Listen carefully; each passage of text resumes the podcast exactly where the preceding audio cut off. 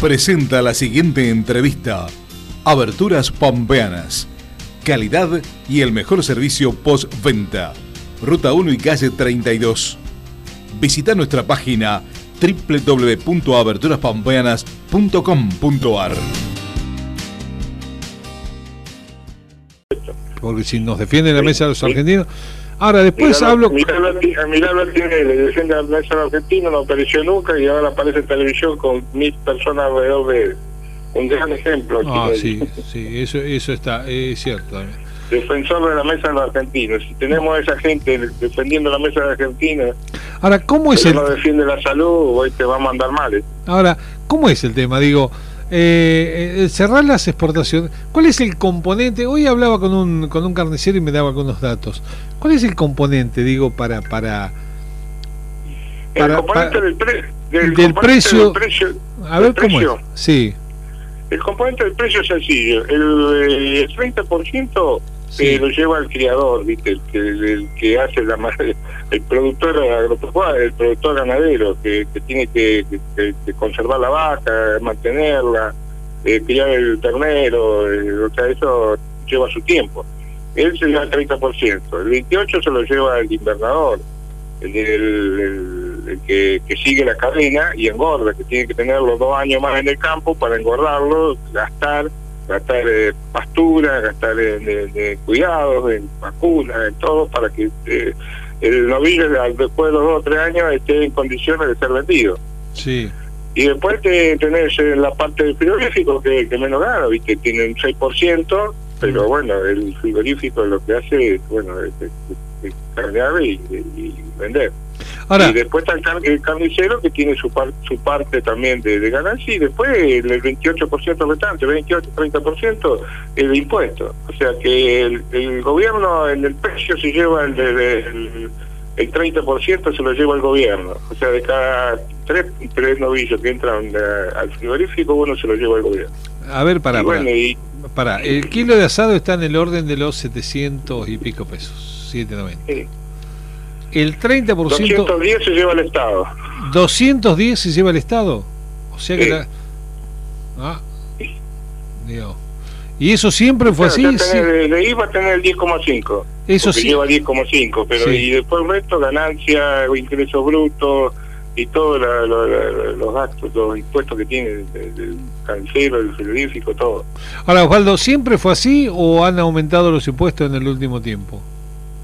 No, eh, los, impuestos vienen aumentando ya hace de bastante tiempo. O Mm. sea, el, el hecho de tener un IVA de un 21% ya hace, desde hace mucho tiempo y es, es, es una barbaridad tener un IVA de un, de un 21%. Mm. Cuando cuando arrancó el IVA arrancó un, un 13%. Sí. que sería lo, lo, lo, lo recomendable, 13 a un 18% sería lo sería lo, lo, lo, lo. Ahora, ¿qué pasa, ¿qué pasa que ningún eh, gobierno lo, lo hace eso? Eh, digamos, ningún gobierno Sí, baja sí, porque impuestos. en vez, de, en vez de reducir, de hacer un ajuste con respecto al gasto público, con respecto a, a bajar los impuestos, cada vez cada vez que tenemos más impuestos, eh, o sea, tenemos eh, alrededor de 170 impuestos. o sea, de, de una manera o de otra, eh, o sea, es una cantidad eh, impresionante de Ahora, impuestos y, Ahora, y eh, entonces no, no lo bajan nunca, al contrario, siguen agregando, siguen agregando. ¿viste? Ahora, ayúdame, ayúdame a pensar esto, porque vos además sos eh, contador público nacional y sos un hombre vinculado con la política. Digo, ningún gobierno puede bajar los impuestos porque no lo baja Alberto Fernández, no lo bajó entonces Macri, no los bajó anteriormente Cristina, no los bajó nadie. ¿Por qué? Pero ¿sabes lo que pasa? Porque hay que hacer, eh, esto no, no es cuestión de bajar, sino hacer una reforma impositiva integral. Como hay que hacer una reforma previsional, hay que hacer una reforma laboral, Mm, hay que hacer una reforma eh, de- de impositiva, o sea, eh, dejar eh, o sea, dejar menos impuestos Mm. y, y cobrarlos mejor.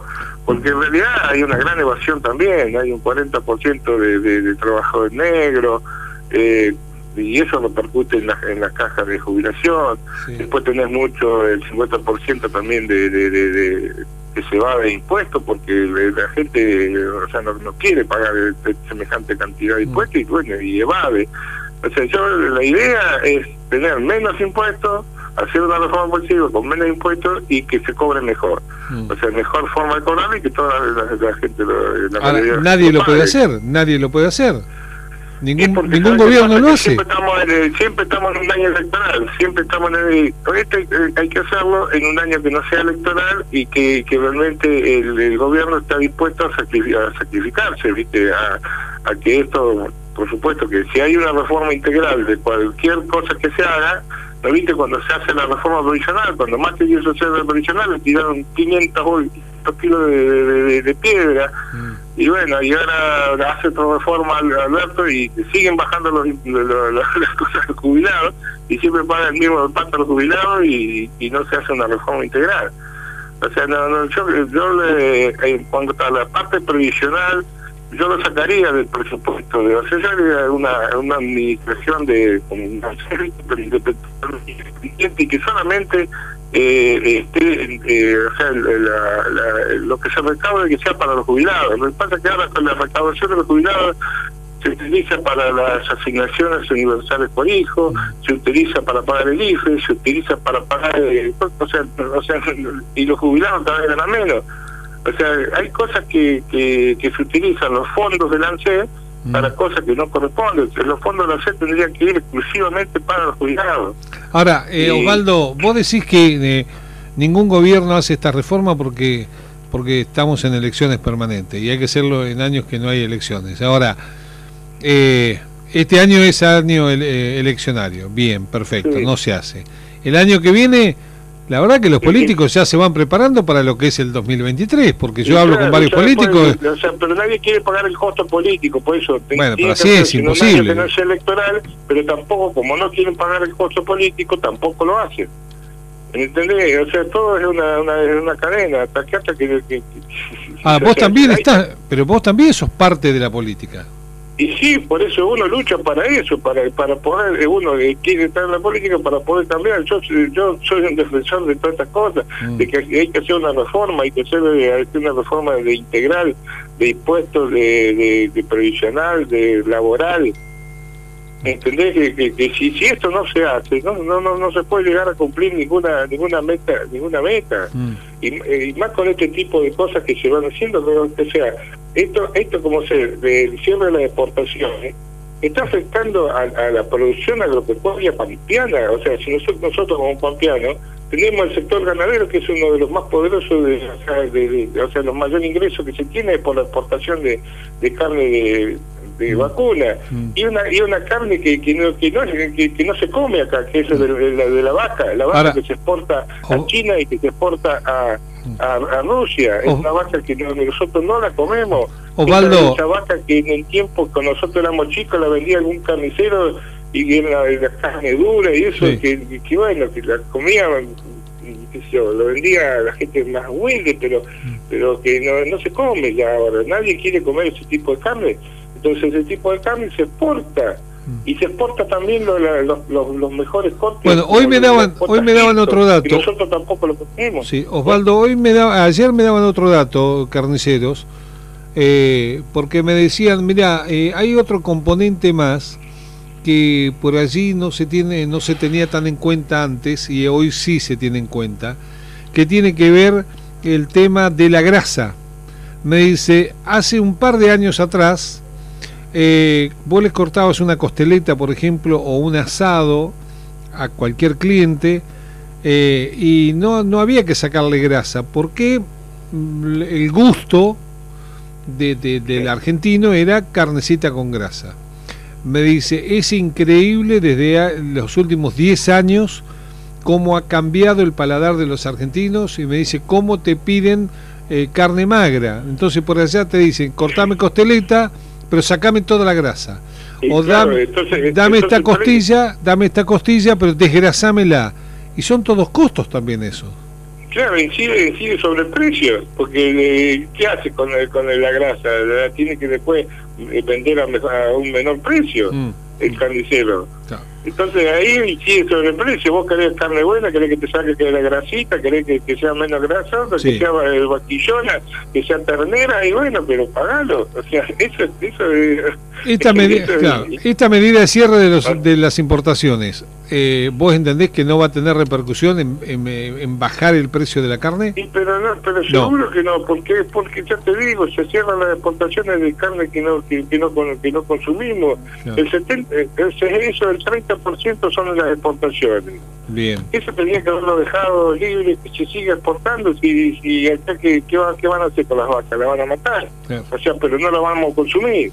No. Van a morir en el campo, van ¿Qué- a mal- vender. qué tema pero no, difícil. nadie la va a consumir. Qué tema Y difícil 30, ese realmente. 30% que Mm. es, es un montón de plata, son 250 millones de dólares que se Mm. pierden en este, en, este, en este mes.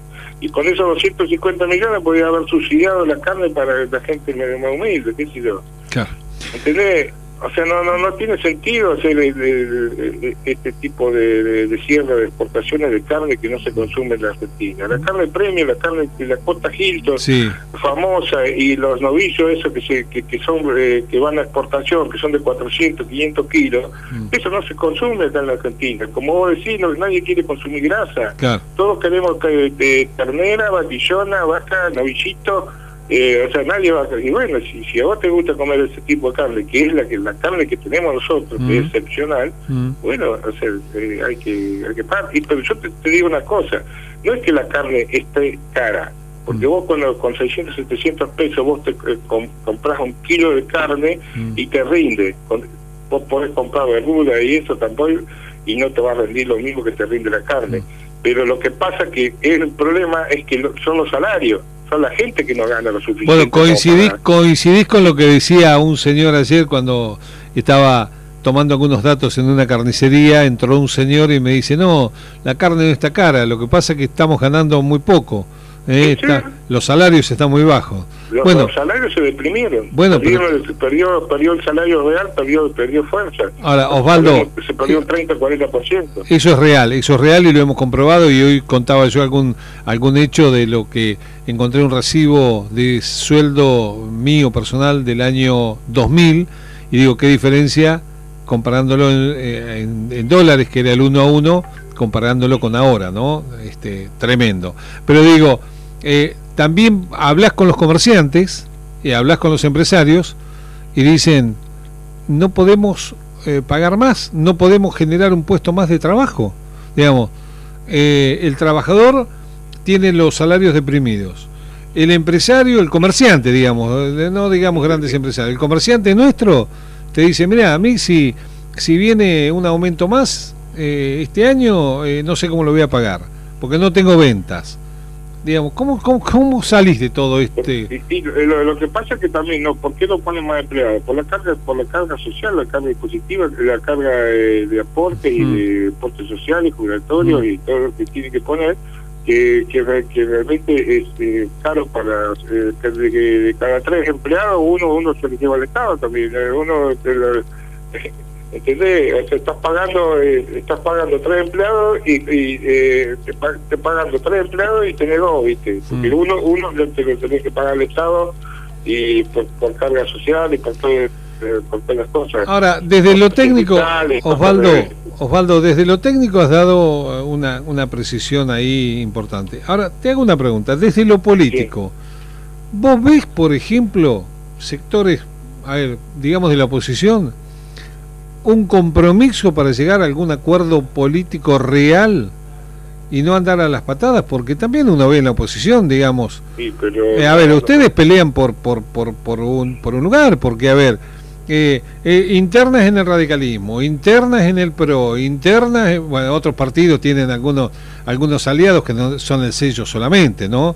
Que algunos hasta lo tienen guardado en la casa, el sello, claramente. Digo, Sí.